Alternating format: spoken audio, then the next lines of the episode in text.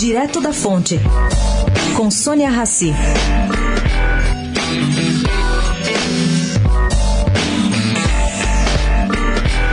A Febraban está formatando modelo para enviar ao Banco Central uma proposta de baixa das taxas de juros no cheque especial, as taxas cobradas hoje.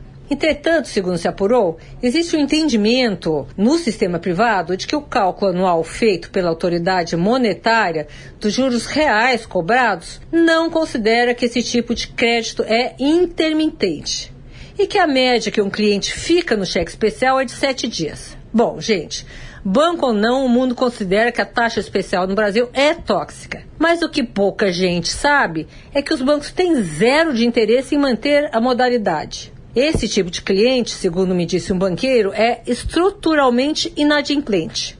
Outro detalhe, de um total de 1 trilhão e 604 milhões de reais de todo o crédito na praça aprovado para pessoas físicas, o cheque especial abocanha somente 1,47%.